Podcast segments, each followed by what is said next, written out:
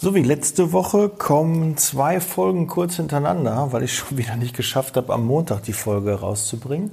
Deshalb kam sie am Dienstag und heute ist Mittwoch, da kommt schon die nächste. Und äh, die Folge wird jetzt gerade am Mittwochabend eingesprochen. Wir haben jetzt 22 Uhr und ich habe mich nochmal hingesetzt und ein bisschen inspiriert von ähm, einer internen Einstellung, mit der ich mich derzeit äh, beschäftige und möchte da dir ein paar Tipps geben, wie du den richtigen für dein oder die richtige für dein Team und zwar für die internen Mitarbeiter eine Unterstützung, einen Disponenten, eine Sachbearbeitung, einen Niederlassungsleiter, wie du den findest und auswählst. Und da habe ich ähm, ja eine Menge Tipps, einen Leitfaden für dich. Und ich würde mir jetzt schon mal Zettel und Stift zur Hand nehmen damit du keinen Tipp und keinen Schritt verpasst. Liebe Zeitarbeit, der Podcast mit Daniel Müller.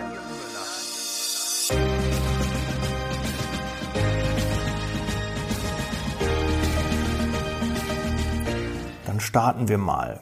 Ähm, bevor du überhaupt eine Stellenanzeige schaltest, solltest du dir Gedanken machen, was brauchst du genau für eine Qualifikation?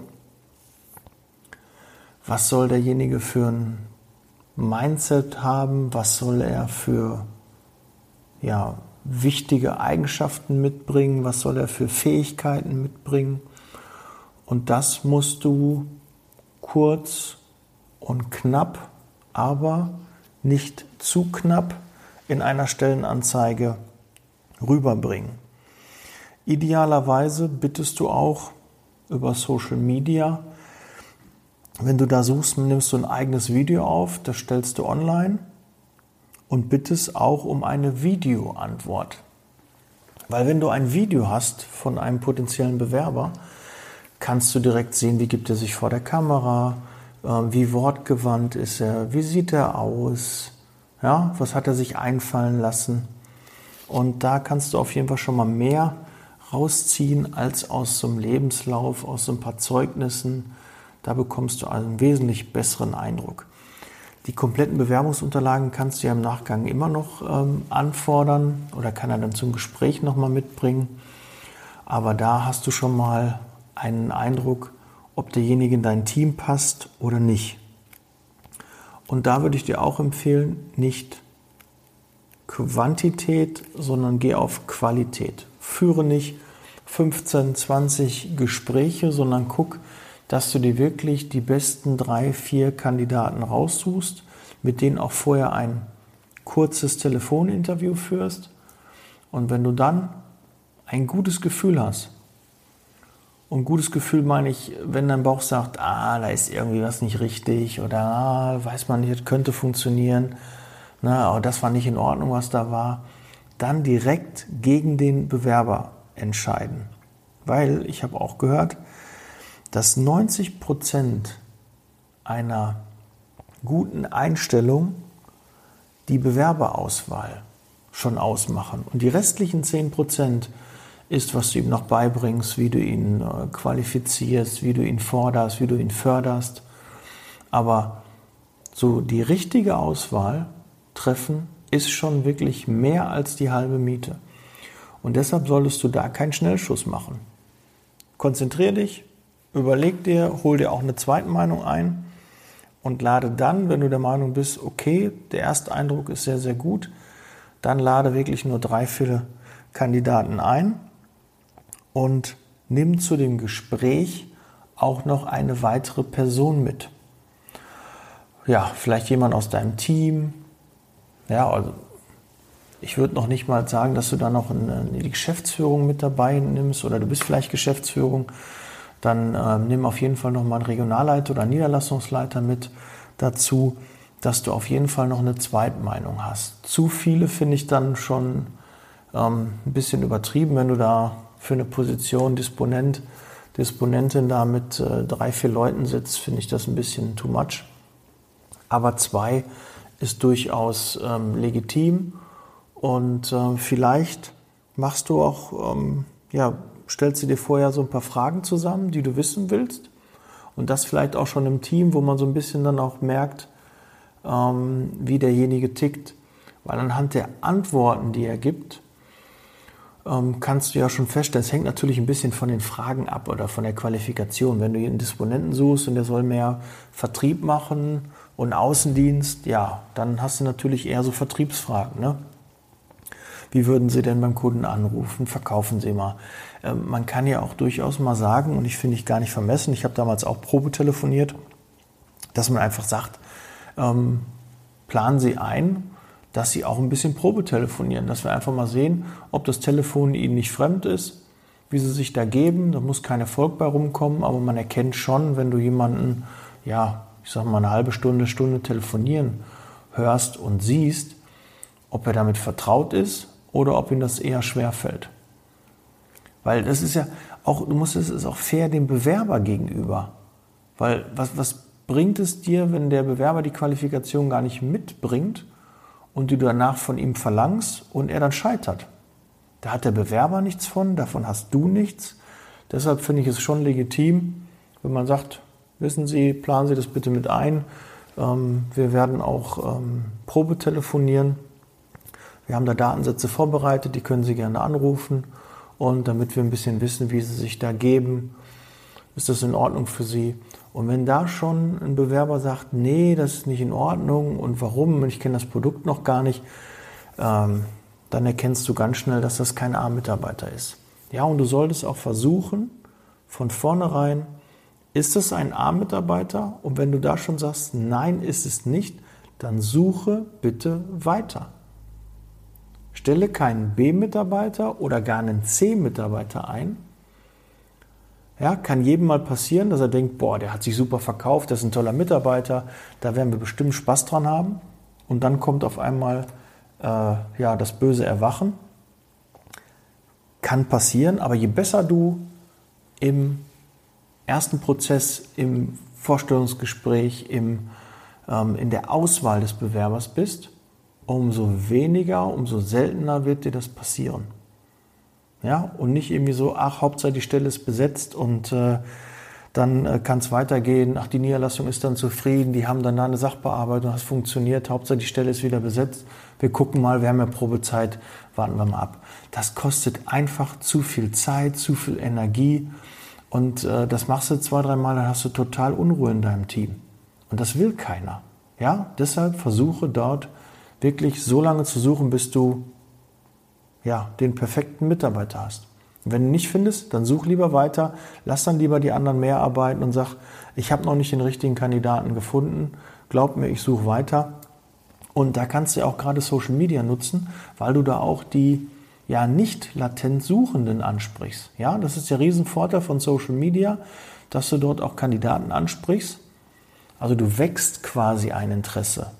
Ja, dass die vielleicht unzufrieden sind in ihrem Job und denken, ja, okay, jetzt habe ich die Stellenanzeige gesehen, das könnte doch mal was für mich sein, äh, probiere ich einfach mal. Ja, und in den Jobbörsen, da gehen nur die Leute hin, die wirklich Frust haben, unzufrieden sind, die sich beruflich verändern wollen, die sind da. Da sind auch gute Kandidaten dabei, aber die richtig guten Kandidaten kriegst du eigentlich, indem du die Ansprache machst oder Headhunting äh, machst ne, oder einen Headhunter für dich suchst, der das Personal dann für dich rekrutiert, da kriegst du die richtig guten Kandidaten, weil die sind auch in Lohn und Brot. Ja, also da hat man eine höhere Chance, richtig gute A-Mitarbeiter zu bekommen. Ja, hatte ich gesagt, viele Fragen. Vielleicht machst du auch ein Rollenspiel.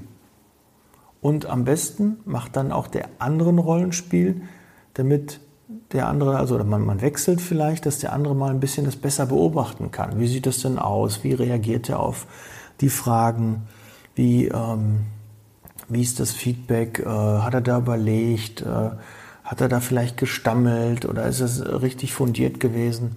Wenn man selbst so in dem Rollenspiel drin ist, kann man das gar nicht so richtig mitbekommen. Deshalb ist es ganz gut, von außen sich das mal anzusehen. Und da kann man sich ja gegenseitig dann auch die Bälle zuspielen. Und danach sollte man sich halt mal ähm, ja, dann austauschen, bevor man den Bewerbern Feedback gibt wie es ähm, da aussieht.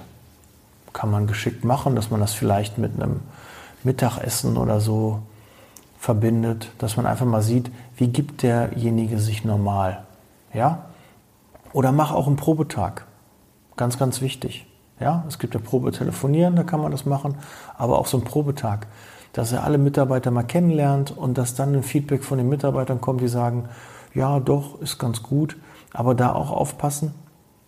Du kannst dich nicht auf alle Mitarbeiter verlassen, weil der eine oder andere hat Angst um seinen Job. Wenn du da B oder C Mitarbeiter in deinem Team hast und die dann sagen, nee, der ist nichts, ne? dann kannst du dir sicher sein, dass es entweder eine totale Graupe ist oder eine totale Granate, weil bei einer totalen Graupe sagen die, oh, der ist ja noch schlechter als ich, nee, dann lieber nicht. Oder die sagen dann sogar, ja, nee, der ist gut, weil sie dann äh, keine Angst um ihren Job haben müssen. Ja, solche Leute gibt es ja auch.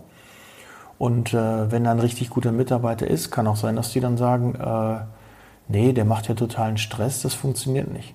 Aber ein A-Mitarbeiter wird dir definitiv sagen, oh, das ist eine Bereicherung, das ist ein Gewinn fürs Team, den sollten wir einstellen. Ja, und da muss halt gucken, wer in deinem Team dazugehört und die würde ich auf jeden Fall auch mit dem Bewerber zusammenbringen. Aber das Ganze muss sehr zeitnah getaktet sein. Ja, du darfst nicht so viel Zeit verlieren. Der ganze Bewerbungsprozess muss schnell abgehandelt werden, weil du bist nicht alleine am Markt. Ja, es gibt ganz, ganz viele da draußen, die auch ähm, jetzt wieder einstellen, die ähm, sie, sich verändern, die Firmen, die sich neu aufstellen. Und äh, jetzt sind ja auch mehr Bewerber, also auch bessere Kandidaten am Markt. Und wenn du einen richtig guten A-Mitarbeiter da sitzen hast, kannst du dir sicher sein, der hat noch zwei, drei andere Angebote. Also, ja, schnell reagieren und ihn nicht warten lassen. Und ähm, ja, äh, keine Absage vom Wochenende, weißt du auch, und, und am besten auch persönlich würde ich eine Absage machen. Manche sagen auch, lieber schriftlich, damit der Bewerber auch sein äh, Gesicht äh, wahren kann, weil ansonsten ist es immer doof. Du rufst ihn an und sagst, ja, wir haben uns leider gegen Sie entschieden. Ähm, da hat eigentlich keiner was von. Ja, weil du, ja, wie fühlt sich der Bewerber schlecht? Ja, du darfst ihm ja noch nicht mal sagen, warum. Ja, AGG, Allgemeines Gleichbehandlungsgesetz, du darfst ihm ja keine Auskunft geben. Also, ja, vielleicht ähm, musst du dir überlegen, wie du das machst. Ich sage den Bewerbern immer persönlich, aber eigentlich, wenn ich jetzt mal so überlege, für die ist es nicht schön. Die können auch dabei nicht gewinnen. Und wenn ich das dann schriftlich machen würde, ja, haben sie schwarz auf weiß und müssen sich nicht rechtfertigen. Und ähm, ja, aber manche meinen aus Höflichkeit, es gehört zum guten Ton, dass man da persönlich, aber ich glaube, so wenn ich jetzt mal drüber nachdenke, ist es eigentlich sinnvoller, dem schriftlich eine Absage zu geben, damit er sein Gesicht wahren kann. Ja, ich glaube, das ist meine Empfehlung. Mach das lieber schriftlich als dann persönlich. Und mach dem Bewerber nur Hoffnung, wenn du auch wirklich mit ihm planst. Ja, also nicht irgendwie so, oh, super Gespräche und ja, wir melden uns, das sieht gut aus und so. Dabei weißt du schon, der ist ganz lieb und nett, aber irgendwie das, das klappt noch nicht. Deshalb keine falschen Versprechungen machen, weil danach ist Frust vorprogrammiert und du weißt, die Bewertungsportale gibt es da draußen und dann kriegst du ruckzuck eine schle schlechte Bewertung und eigentlich auch zu Recht, weil du dem Bewerber halt Hoffnung gemacht hast. Ja? Rede normal mit ihm, wie der Ablauf ist. Und wenn es ein guter Kandidat ist, dann hast du dieses Thema auch gar nicht, weil du dann versuchst natürlich zeitnah schnell ihm eine Info zu geben. Ich weiß aber auch, der eine oder andere muss dann noch äh, seinen Vorgesetzten fragen, da gibt es gewisse Abläufe und und und. Das dauert dann manchmal schon ein bisschen, aber versucht das Ganze ein bisschen ja, zu verschnellern. Ja, dass du ein bisschen Druck machst, auch bei deinen Vorgesetzten, dass da schnell eine Entscheidung kommt, weil ansonsten kannst du auch sagen, ist der Bewerber weg und das wäre ein wirklicher Verlust. Ja, das ist ein wirklich wertvoller Mitarbeiter nachher. Den sollten wir, wenn wir den nicht einstellen, haben wir einen Fehler gemacht. Und wenn du das deinem Vorgesetzten sagst und er dann halt langsam ist und es nicht klappt, kannst du dir zumindest keinen Vorwurf machen, dass du nicht alles probiert hast. Ja, schnelles Feedback. Zeitnah sollte auch den Arbeitsvertrag haben. Das auch vorher absprechen. Ja, die Rahmenbedingungen sollen vorher abgeklopft werden. Da können nur irgendwelche Formulierungen vielleicht drin sein. Aber da kann jetzt nicht das Thema sein, du, wir haben 5000 Euro ausgemacht und jetzt steht da 4500 drin. Ja, sowas, das gibt's nicht. Ja, ähm, Urlaubsanspruch, ähm, ob 13 oder 14 Gehälter, das muss alles klar sein, ja? Ob der einen Firmenwagen bekommt, wie das mit den Tantiemen aussieht und und und. Du musst ihn komplett vorher schon informieren. dass er quasi die Infos schon hat und das, was er im Vertrag bekommt, ist quasi nur das, die schriftliche Bestätigung des Gespräches. Ja? Nicht, dass da noch auf einmal, ja, das haben wir gar nicht besprochen und das war da nicht drin. Ja, das ist, hat was mit Fairness zu tun, das hat mit Offenheit zu tun. Ja? Wenn du da schon direkt ihn quasi belügst, was ist das für ein, für ein Staat? Ja, ich habe mir das überlegt, die 5000, die können wir irgendwie nicht, wir haben jetzt viereinhalb und dann gucken wir nach der Probezeit, packen wir nochmal was drauf. Das muss vorher besprochen sein. Dass er also weiß, er bekommt den Vertrag und da steht das drin, was wir besprochen haben. Klar können immer mal Fehler passieren, wenn auch nicht immer die gleiche Abteilung das macht, aber versuche das auf jeden Fall alles schriftlich festzuhalten. Das sollst du bei externen Mitarbeitern und natürlich bei internen Mitarbeitern ist es auch extrem wichtig. Notiere dir alles. Was hast du mit besprochen? Urlaub, das, das, das, das.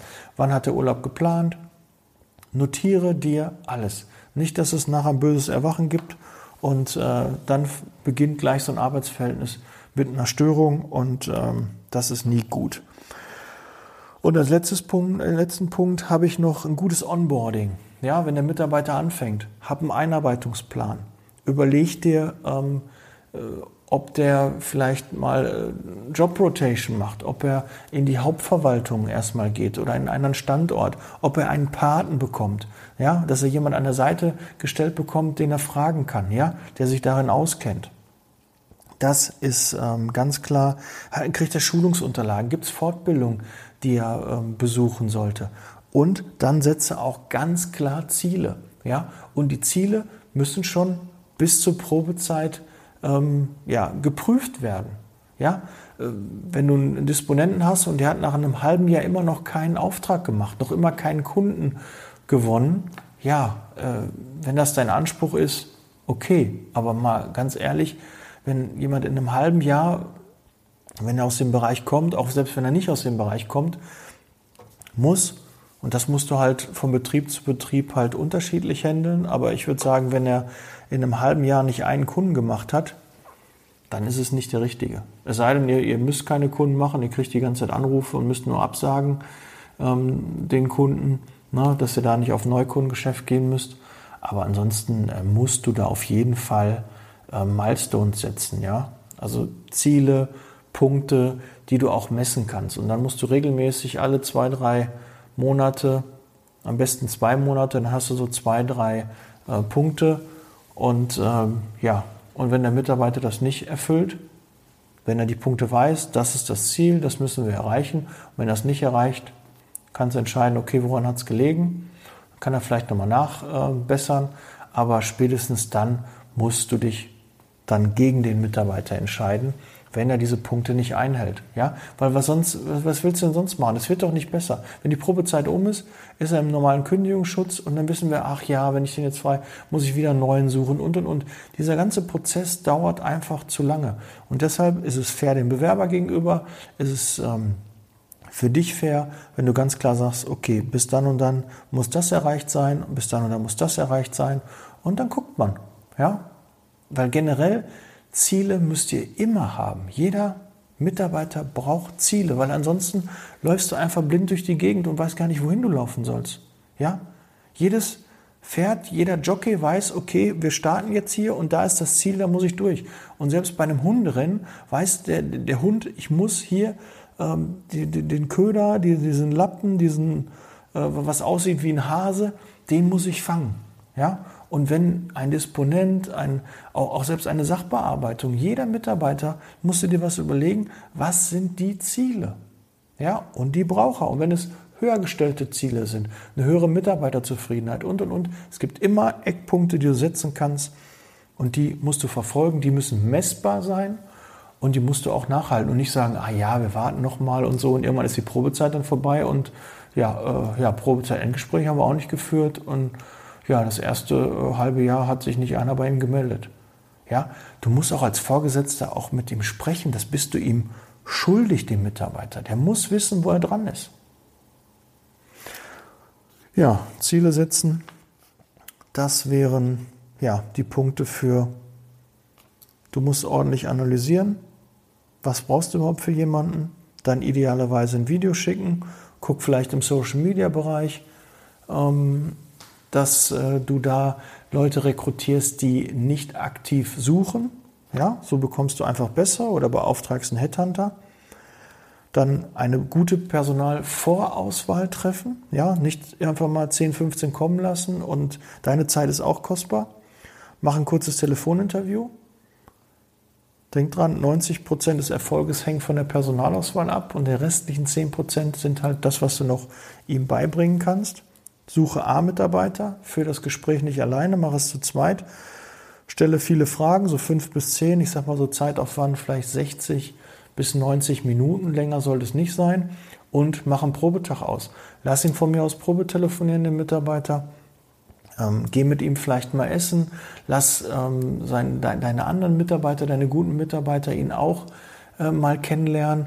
Hör dir das Feedback von ihm an und gib dem Kandidaten schnelles Feedback. Schick ihm zeitnah einen Vertrag. Besprich alles ordentlich mit ihm. Ja?